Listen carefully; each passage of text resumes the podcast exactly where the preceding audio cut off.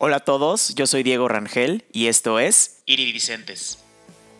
Hola a todos, yo soy Diego Rangel y este es el último episodio del 2021 de Iridicentes Podcast.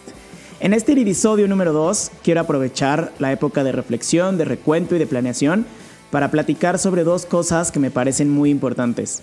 La primera es sobre la misión y el propósito que tenemos en la vida. Eh, muchas veces recibimos comentarios del estilo de encuentra tu misión, todo lo que hagas, hazlo alrededor de tu misión y cosas por el estilo. En mi opinión, el propósito no lo encuentras, sino él te encuentra a ti.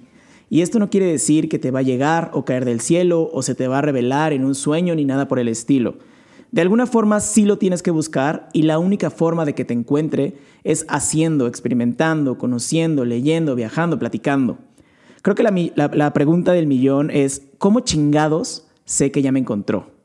Suena muy cliché, pero de alguna forma inexplicable lo sabes. Eh, aún así, creo que existen herramientas para poder identificarlo. Lo que yo hago es pensar en mis últimas dos semanas, un mes, e identificar todo aquello que me emocionó en ese tiempo. Puede ser desde una canción, un video, una experiencia, algo que estaba haciendo, y con base en eso me hago la pregunta de por qué me emocionó eso. Creo que el propósito o misión de vida te genera una emoción y hay que saber identificarla, para que de ahora en adelante sigas haciendo cosas que te hagan sentir esa emoción. También estaba pensando en lo importante que son o que es la misión en las empresas. Eh, quiero ponerte algunos ejemplos. Voy a empezar por la misión de la empresa para la que actualmente trabajo y es ser admirado y creíble, que nuestros clientes y proveedores nos perciban como un aliado de negocios que entrega productos de clase mundial mientras demuestra excelencia operacional. Quiero comparar esa misión con alguna de las misiones de las empresas que personalmente admiro. Por ejemplo, la misión de SpaceX es hacer a la humanidad interplanetaria. Facebook tiene como, misión dar a, las personas el poder de compartir y hacer el mundo más abierto y conectado. Google, organizar la información del mundo y hacerla universalmente accesible y útil. Y por último, la misión de Nike es traer inspiración e innovación a cada atleta en el mundo. Y ponen un pequeño asterisco en la palabra atleta y, y dice que si tienes un cuerpo, eres un atleta. ¿Notas la diferencia entre cada una de estas misiones?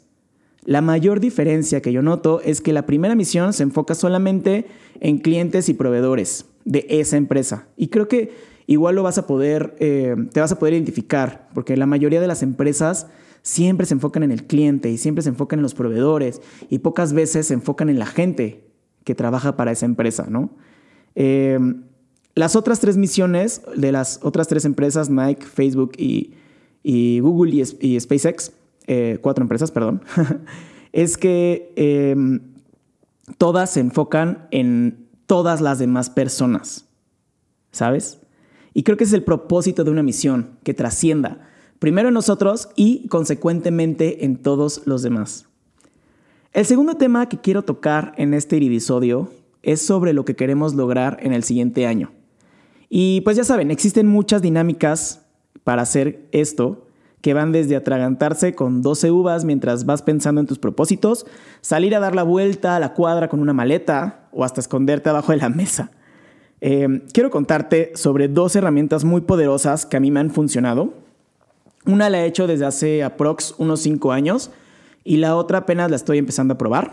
La primera es que tengo esta dinámica con mi familia de sentarnos y antes de cenar sacamos papelitos y escribimos todo aquello que queremos lograr en el siguiente año.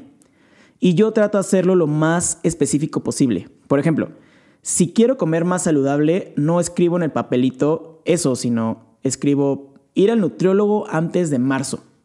O si quiero hacer ejercicio, o si quiero hacer más ejercicio, pongo salir a correr dos veces por semana. Creo que la clave aquí es ser lo más específico posible y hacerlo de una manera tan pequeñita que sea muy lograble y que no, que no sea muy, muy abrumador, porque muchas veces escribimos en esos papelitos em, cosas como, pues tal vez hasta inalcanzables, ¿no? Como tener el cuerpo más fit, pero no, no, pones cómo lo vas a lograr. Y creo que con pequeñas acciones lo podemos, eh, lo podemos lograr y al final ese objetivo eh, va a ser mucho más fácil y llevadero. Luego, al final de cada año, nos sentamos otra vez y antes de volver a escribir nuestros objetivos del siguiente año, leemos todo lo que pusimos el año anterior y hacemos un recuento para ver qué sí se logró, qué no y cuáles seguirán presentes para el siguiente año. La segunda cosa que voy a empezar a hacer es un diagnóstico de cómo estoy hoy. Y lo hago en una dinámica que es como una eh, cápsula del tiempo, que la, abro, entre comillas, cada, cada año, en donde escribo todo lo importante que me pasó en el año, qué estoy haciendo en este momento. Por ejemplo, escribo métricas del podcast, eh, un balance financiero, todo lo que sí tengo ahorita, y lo, y lo escribo en una plataforma que te manda un correo eh, con todo eso que escribiste y lo vas a recibir en un año. Yo lo hago en forma de una carta, pero puedes hacerlo como lista o como una historia o como tú quieras. Eh, la plataforma se llama Future Me y te dejo el link en la descripción del episodio. Em, esto es todo por, por el, el, el de hoy. Espero que te haya sido útil lo platicado. Eh, siempre agradezco tus comentarios. Puedes mandarme un mensaje en Instagram, eh, que es donde, donde, estoy más activo. Me encuentras como arroba Diego Rangel R o arroba Podcast. Acuérdate que Iridicentes va con SC. También quisiera pedirte un favor y es que Spotify ya habilitó la opción de reseñas. Y si alguna historia de este podcast te ayudó o te hizo clic, me ayudarías muchísimo en calificarlo. Y si es con cinco estrellas, mucho mejor. Em, que hayas tenido un gran año y que el siguiente sea mucho mejor. Nos vemos el siguiente lunes con la, con la primera entrevista del año.